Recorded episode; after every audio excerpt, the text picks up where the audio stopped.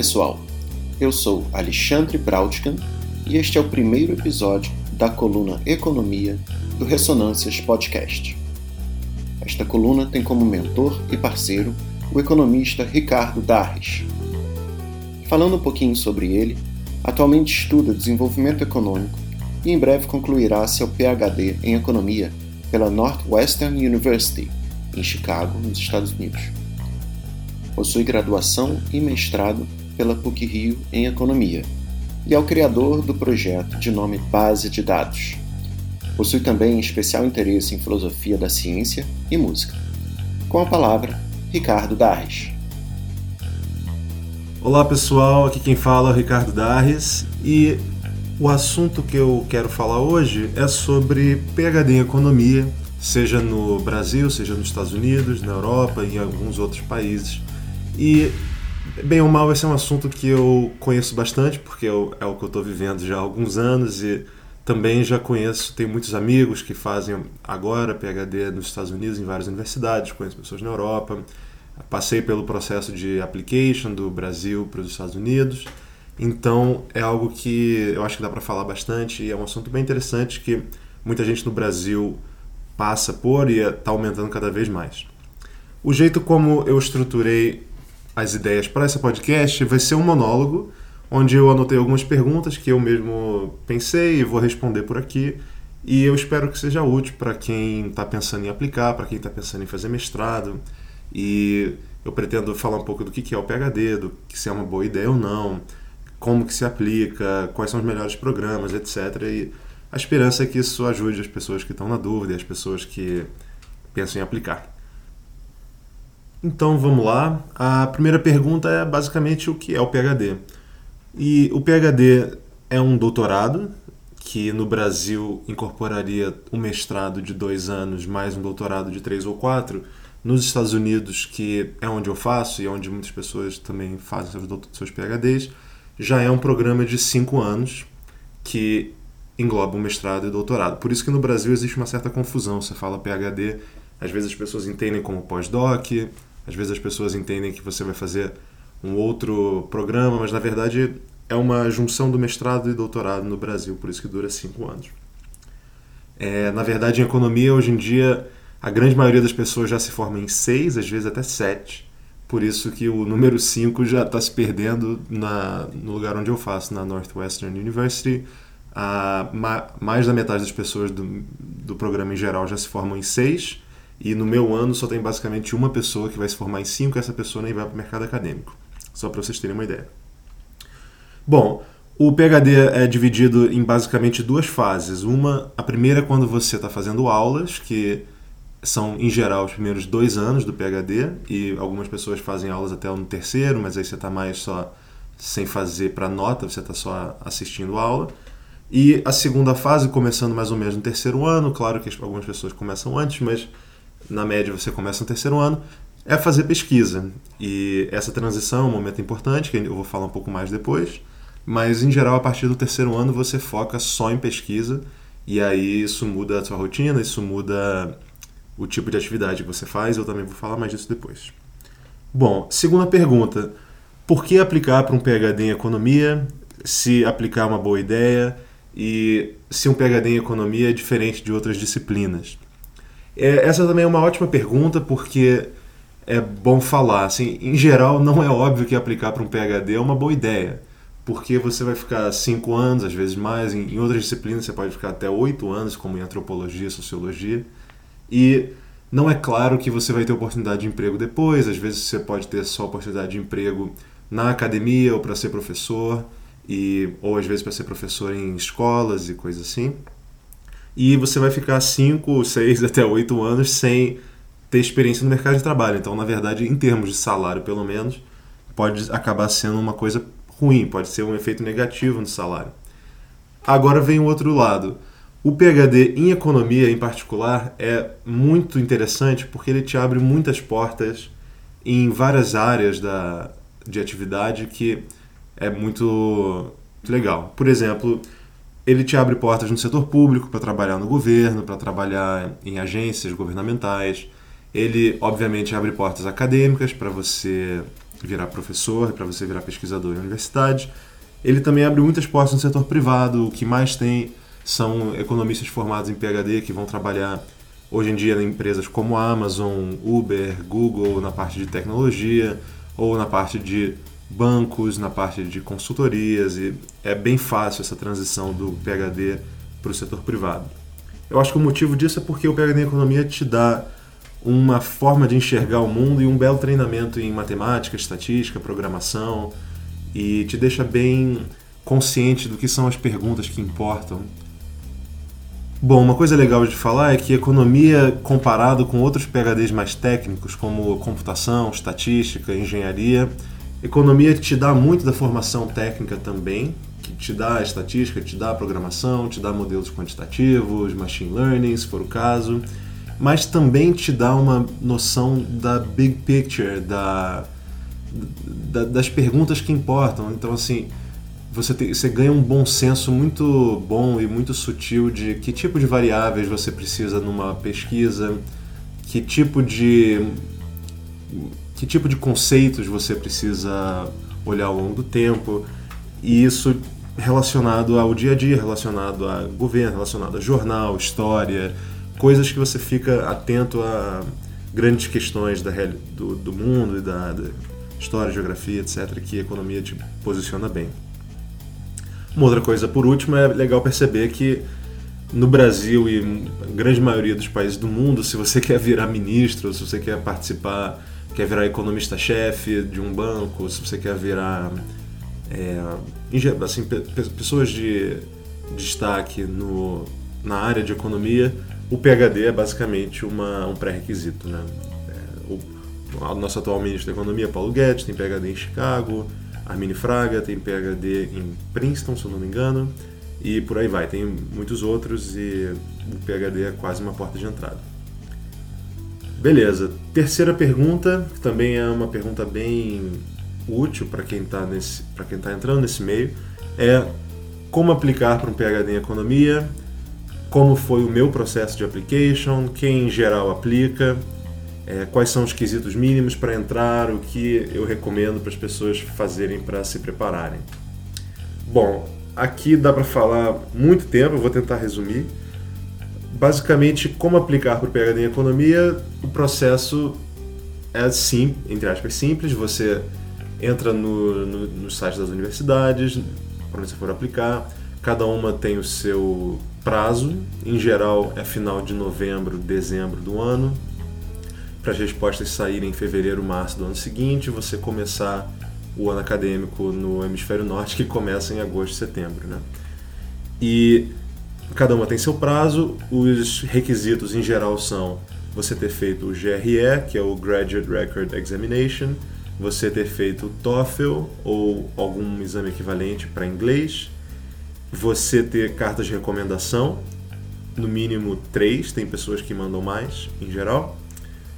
E, em geral, também pede-se um statement of purpose e, às vezes, até uma história pessoal contada sua. O que eu gosto de falar para as pessoas é que o que realmente mais importa são as cartas de recomendação. É, muitos ficam preocupados com GRE e com TOEFL. É verdade que você tem que ir bem, economia é bem disputado e tem muitas pessoas acabam sendo boas em parte quantitativa, então hoje em dia você tem que tirar no mínimo um 160 em, no, no GRE quantitativo, apesar de que ninguém sabe exatamente como que as universidades usam GRE, mas a teoria geral é que elas usam GRE como uma nota de corte, porque também tem tantas pessoas aplicando ao mesmo tempo que usari, usam o GRE para simplesmente cortar um pedaço das pessoas para facilitar a seleção depois. E dá para dizer a mesma coisa para o TOEFL. E a, o Statement of Purpose, a impressão geral é que as universidades nem leem. E ah, e outra coisa que eu esqueci de dizer, que precisa também de, do seu transcript, das suas notas nas universidades que você já fez. É, o que eu falo que cartas de recomendação são o que mais importam é porque, na verdade, a carta de recomendação resume tudo que você já fez antes e põe tudo isso através do que o professor ou a professora vai te recomendar. Então, se você fez uma boa pesquisa, se você fez um curso de análise real e mandou bem na nota de matemática, se você tem uma grande experiência de vida, ou se você se destacou de algum jeito, em geral vai estar tá isso escrito nas cartas de recomendação. E a carta de recomendação é feita por pessoas que estão no meio, é feita por professores que já estão no circuito de economia, assim que se espera. Tem, tem histórias que pessoas que entram com cartas assim mais de fora do mainstream, mas em geral são pessoas que estão já na academia e no ciclo de economia internacional. E você está jogando com a reputação do, do professor, da professora, da pessoa que escreve para você. Essa pessoa já vai ter escrito cartas para outras pessoas, outros alunos no passado, vai entender o que importa para o que, que as universidades mundo afora estão procurando. E essa pessoa potencialmente vai fazer um esforço de pegar o telefone e ligar para alguém em alguma universidade para te colocar lá, fazer, fazer um esforço de pedir para você entrar se você estiver na margem. E então é basicamente por, é isso. O que as universidades fazem é que elas recebem centenas, às vezes milhares de applications e elas fazem uma triagem com, baseado na recomendação de professores. Um ponto importante é que a construção de uma boa carta de recomendação acontece muito antes do dia que ela é escrita. Você precisa ir construindo uma relação com a pessoa alguns anos antes de preferência, porque você precisa ter tempo para mostrar o seu sua qualidade, mostrar o seu serviço e as coisas que você já fez. Então eu recomendo sempre você ter uma visão de médio e longo prazo. Assim, é importante saber que você quer aplicar para um PhD já pelo menos uns dois anos antes para você conseguir direcionar o seu esforço, de você já pegar as matérias de matemática mais importantes, de você, de quem sabe, faz uma assistência de pesquisa com professora professora, e assim você vai construindo uma relação de uma forma que também o que eu recomendo para as pessoas é que você faça com que a pessoa que escreveu a carta para você se importe com você, sabe? Que a pessoa meio que queira que você se dê bem e se você não se der bem vai ser uma perda pessoal para ela. Eu acho que é nesse tipo de relação que você gostaria de chegar. E, bom, isso é um pouco sobre as cartas de recomendação. A última coisa que não dá para não falar é que outra pré-requisito para você aplicar para o PhD é pagar as taxas de, de inscrição. E não subestimem isso, porque cada universidade em geral cobra uns 100 a 150, às vezes até 200 dólares. O dólar hoje em dia está né, tá mais de 1 para 4. Então, se você aplica para, seja 10 universidades cada uma pagando uma média, vamos botar por baixo 100 dólares, já deu é, mil dólares aí só de taxas. O GRE custa 200 e poucos dólares. O TOEFL custa mais não sei quantos dólares. Tradução juramentada dos seus documentos e dos seus históricos de notas, mais não sei quantos dólares. Quando você soma tudo, brincando, você já passou de 2, 3, 4 mil dólares, muitas vezes. E aí é, fica pesado, né? Com certeza. Assim, passa de 10 mil, 15 mil reais. Então é importante, se você acha que é importante para você, muitas universidades fazem um waiver, te dispensam de pagar as taxas. Se você conseguir comprovar a renda abaixo de um certo ponto, teria que ver a universidade a universidade, mas você tem esse caminho também. Mas é importante dizer que o application para o PhD pode sim ser uma coisa cara, especialmente hoje em dia com dólar cara do jeito que está. Próxima pergunta. Quais são os melhores programas? Existem diferenças de linha de pensamento entre diferentes universidades, entre diferentes países? Olha, essa pergunta tem uma resposta óbvia e tem uma resposta menos óbvia. A resposta óbvia é que se você pode entrar em certos rankings online para comparar universidades e o mais famoso deles é o do US News, mas também tem outros do Ideias Repec, tem vários por aí.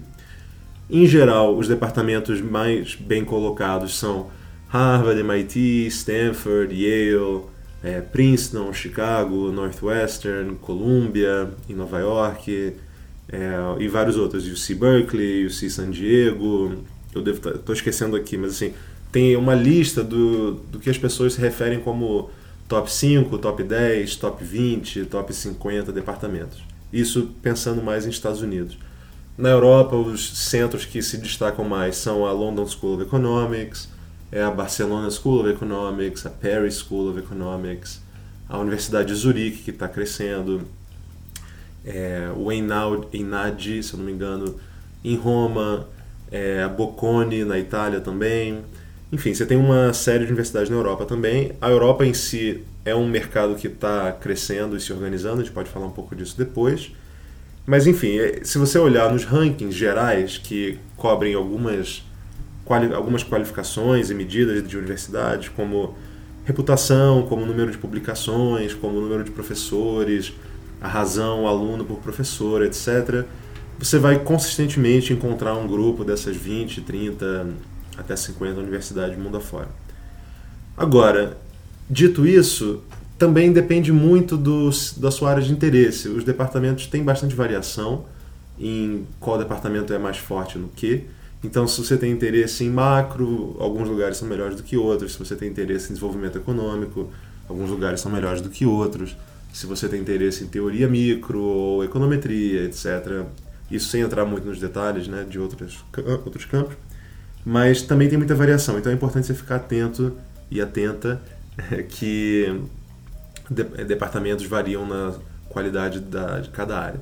É importante você também olhar para a pesquisa que está sendo feita hoje em dia nos departamentos, e principalmente pelos professores e professoras jovens que acabaram de ser contratadas, porque é muito comum as pessoas serem, irem meio iludidas de que um departamento é bom numa área, mas na verdade é porque esse departamento tem professores que são mais velhos, que foram muito famosos e muito importantes nos anos 80, 90 e tem pesquisa já renomada, mas que na verdade ou são muito ocupados no dia a dia, ou já não estão tão ativos porque já não estão mais é, produzindo tanta pesquisa boa, ou porque simplesmente não se importam, etc. Então é importante você estar tá olhando para o que o departamento está produzindo hoje em dia e isso vai te informar como vai ser o tipo de pesquisa e interação que você teria nesse departamento se você entrasse lá.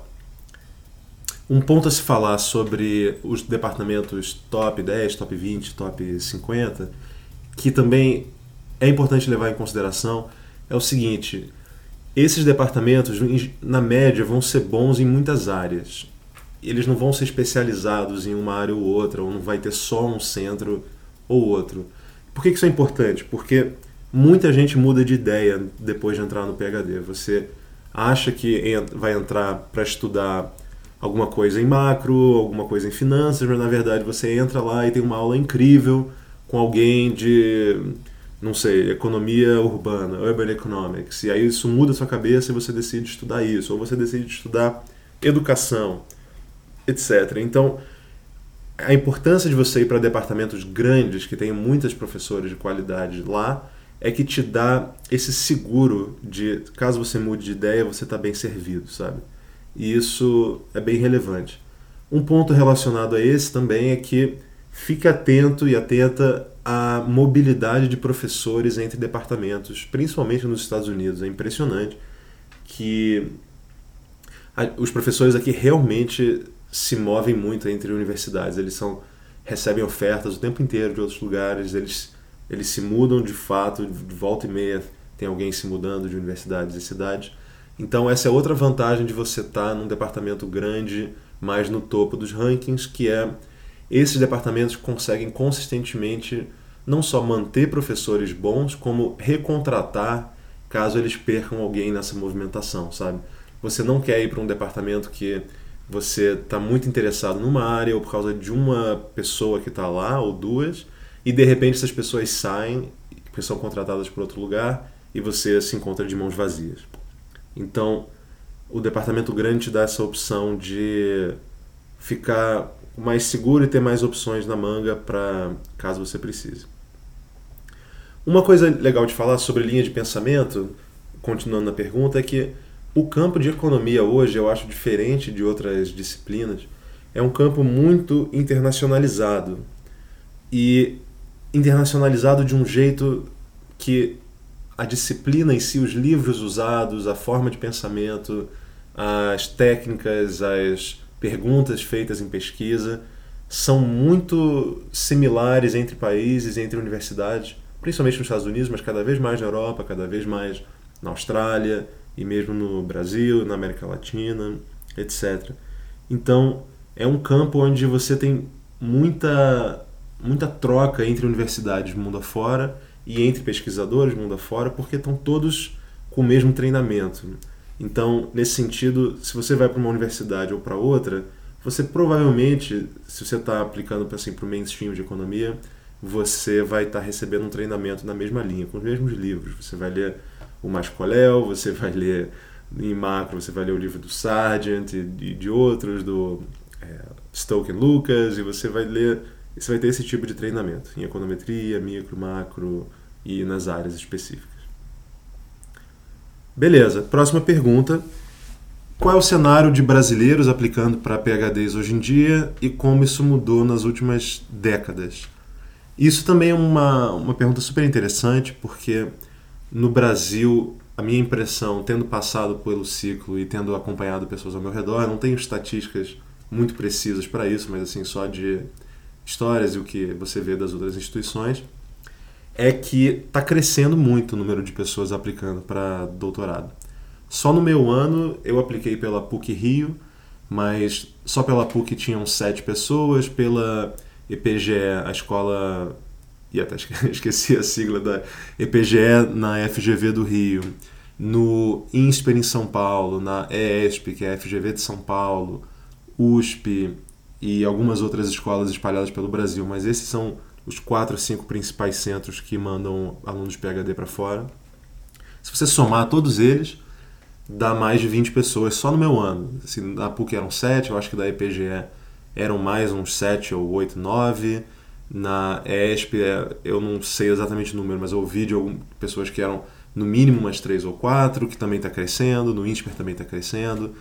E, assim, tem ano que a EPGE mandou acho que 11 pessoas, um ano ou dois depois de mim. Esse número é, então, é, no mínimo umas 20 pessoas, eu chutaria que hoje em dia, na média, umas 30 a 40 pessoas aplicam todo ano só do Brasil, sem falar de brasileiros é, em geral. Por causa disso, nesse momento, eu, eu conheço pessoas, eu acho que em quase todos os departamentos top 20 nos Estados Unidos e na Europa. É, esse momento que, quando você passa pela PUC ou por uma escola brasileira, você tá nesse meio, então você conhece muita gente que aplica e que está em vários lugares, então é bem legal, na verdade. Você se coloca numa rede de pessoas que aplicam e que está cada vez maior. Como mudou nos últimos anos, a minha impressão, e acho que as pessoas concordariam, é que realmente está só crescendo. A PUC Rio é legal que tem uma lista de alunos aprovados de mestrado que foram aprovados em PhD. E você vê que essa lista vai aumentando ao longo do tempo. Ela começa nos anos 70, se eu não me engano, ou 80, e vai de ano a ano mostrando onde as pessoas aplicam e para onde que elas vão. E lá atrás co começa com pessoas como Rogério Werneck, como Zé Márcio Camargo, pelo menos na PUC, assim, pessoas que foram fazer um PhD lá mais para trás, o José Schenkman, o Ricardo Paz de Barros e outros, só para só falar alguns nomes aqui. Então, assim, é, eram alguns que conseguiam chegar lá e conseguiam entrar numa época onde o Brasil era menos conhecido, era menos importante, onde se falava menos inglês, sabe? Não tinha internet, não se tinha tanta informação.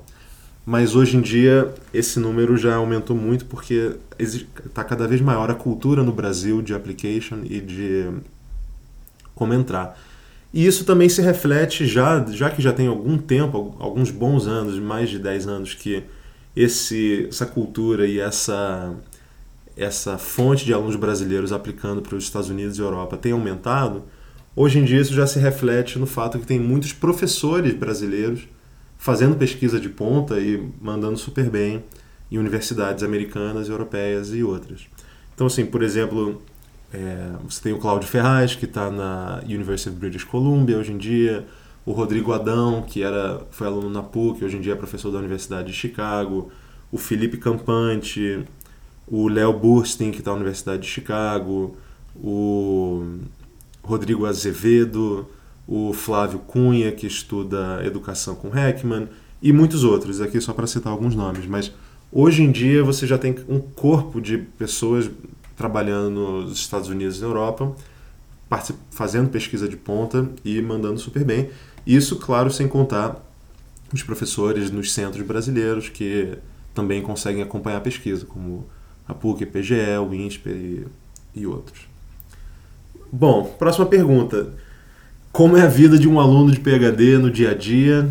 Como que é o trabalho? Como que é a, a vida pessoal? Como que é a rotina? Olha, é bastante coisa para falar aqui. Para começar, a resposta é assim: se você é uma pessoa que faz teoria ou se você é uma pessoa que faz trabalho mais empírico, já depende, já muda bastante o seu tipo de atividade. Depende bastante dos seus orientadores, se eles são mais próximos e pedem para você pedem para você mandar e-mail toda semana ou pedem para ter reunião toda semana ou de duas em duas e ficam mais em cima ou se eles são orientadores que são mais hands-off, que deixam você trabalhar por um mês, às vezes dois meses, não mandam e-mail, esperam que você tome iniciativa e vá atrás. Então, isso, esse tipo de coisa já influencia bastante. A minha rotina, como sendo uma pessoa que faz mais trabalho empírico, é assim: 70% do meu tempo é basicamente limpando dados, é trabalhando no, no computador sozinho, usando servidor, programando, gerando gráficos e tabelas. É basicamente o grosso do meu tempo é isso. Uma outra parte, eu arriscaria dizer mais uns 10%, é lendo artigos, é lendo livro, é lendo notícia no jornal, é pensando sobre o tema assim, de um jeito mais amplo dos temas que eu tenho interesse de pesquisa, etc. Mais um, aí eu não sei quantos por cento, talvez mais uns 10% do meu tempo é indo em seminários, é, participando de pesquisa ativamente, sabe, no departamento que você está, na no grupo que você está. Eu, eu estudo desenvolvimento econômico e economia política, então na Northwestern eu participo do grupo de desenvolvimento, que isso envolve um seminário, um almoço, um encontro de é, orientação coletiva.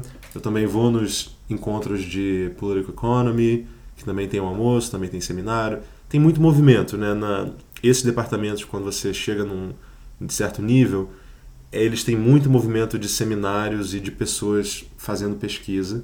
Então você tem bastante dessas ocupações para preencher a sua semana. E bom, e o resto Aí o resto do tempo é só vivendo a vida do PHD e tomando café com as pessoas e, e fazendo isso. É, eu tenho uma rotina de encontrar ou conversar com professores pessoalmente ou por Skype.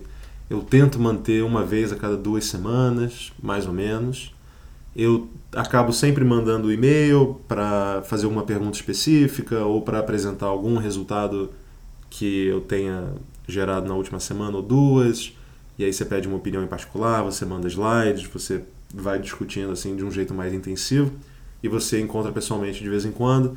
E a rotina e o que os seus orientadores em geral pedem é que você apresente nos diversos grupos ou nos almoços para alunos, no mínimo assim uma vez por trimestre, mas de preferência mais, sabe? Também depende um pouco de qual momento no PhD você está um momento no ciclo, mas você tem, você tem essa rotina de apresentação.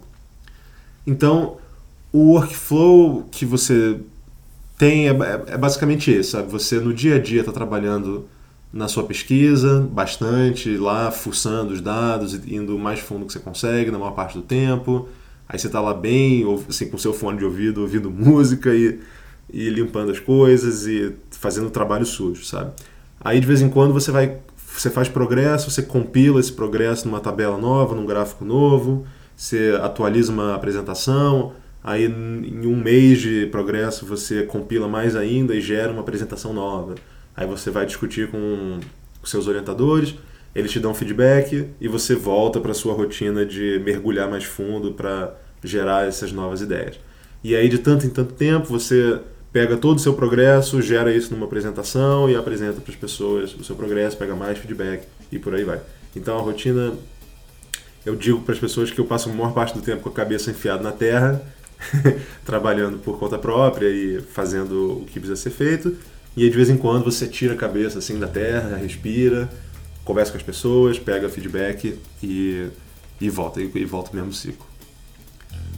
Bom, eu puxando nesse assunto, vale a pena falar sobre saúde mental dos alunos em PhD em economia e como é que é, quais são os estudos mais recentes sobre isso, como se compara com outros PhDs, quais são as causas dos problemas e como professores e alunos respondem.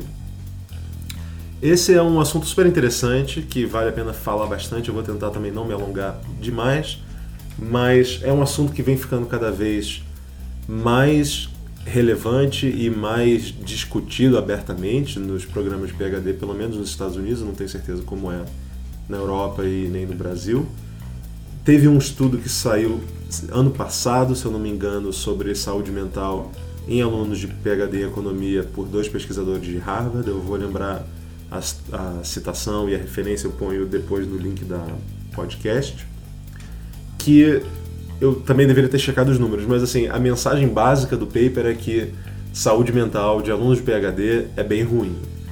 É, o número era mais ou menos de 20 a 30% das pessoas acham que o seu trabalho tem utilidade para a sociedade, que tem algum sentido o que você está fazendo. Uma boa porcentagem tem sintomas de depressão, tem sintomas de que passa muito tempo sozinho, de que, enfim, diversos marcadores assim de saúde mental que aparece na em alunos de PhD.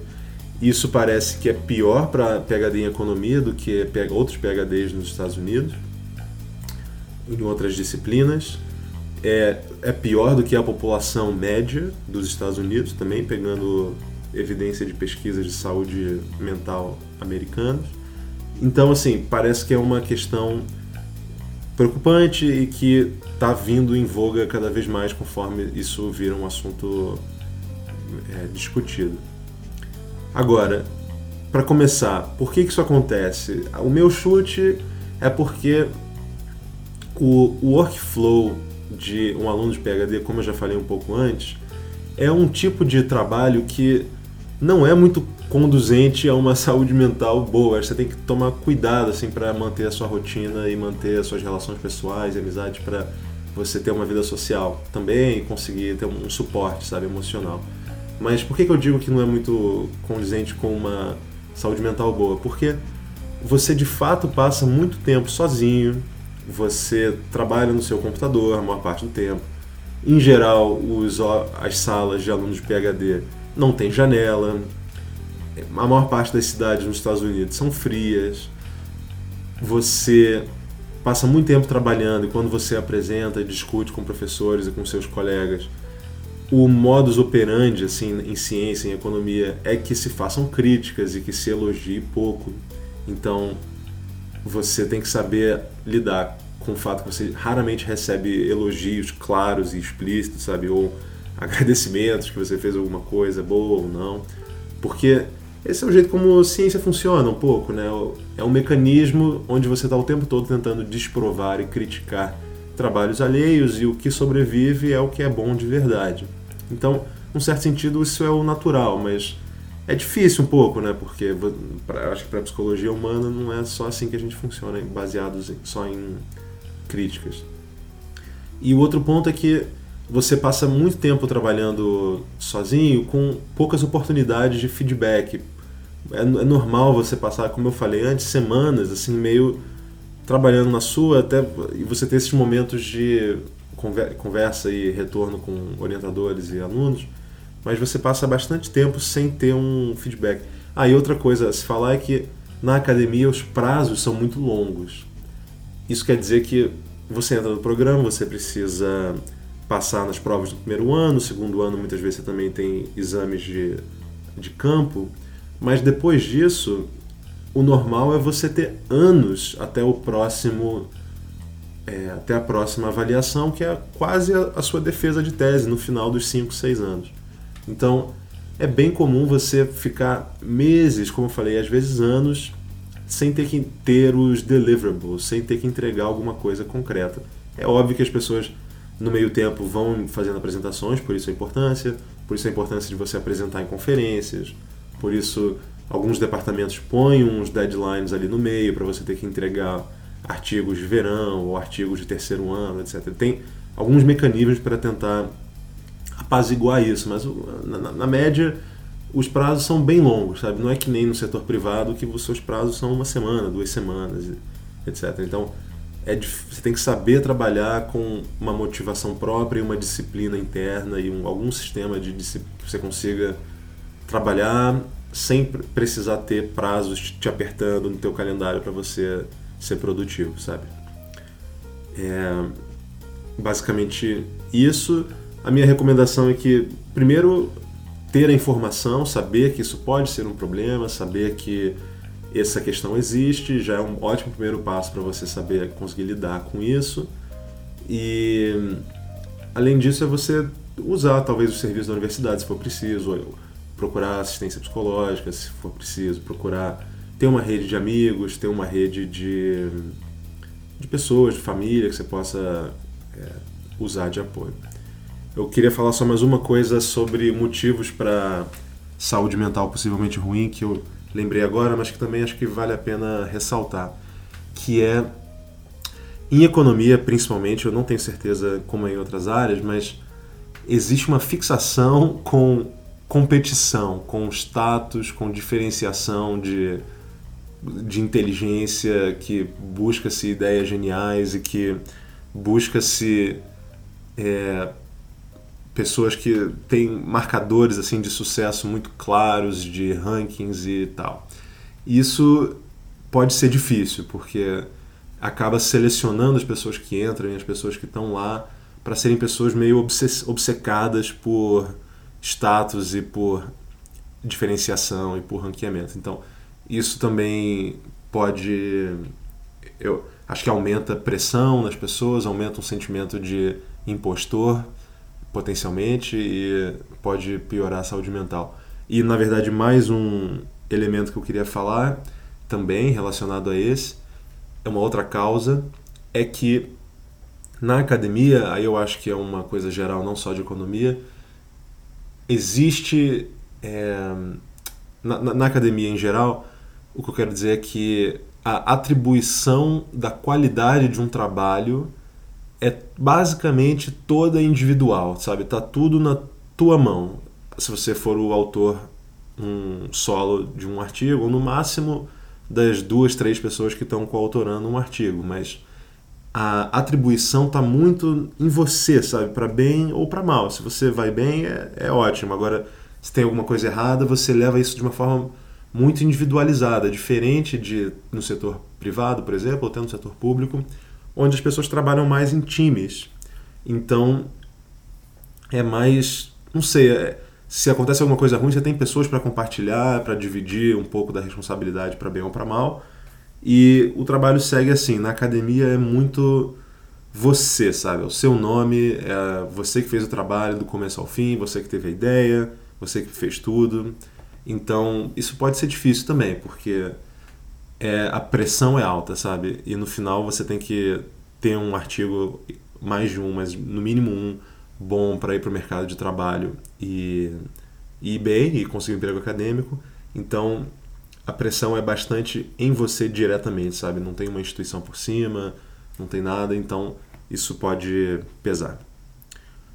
Olha, já passou um bom tempo aqui, quase 40 minutos. Tem outras perguntas para falar o que eu decido agora é que de repente eu faço um episódio 2 mais para frente, se tiver interesse nesse primeiro, para falar de outras coisas, mais especificamente das áreas de pesquisa em si, como é que a economia é feita hoje em dia, como funciona o sistema de publicações, o que, que eu faço de pesquisa, por que eu acho interessante, é, quais são as oportunidades para pessoas pós-PHD, que tipo de instituições se vai, etc. Também falar sobre financiamento de alunos no PhD, sobre bolsas, sobre se precisa trabalhar ou não, sobre vistos, etc. Então, assim, tem bastante assunto ainda para falar, mas dessa vez eu vou ficando por aqui.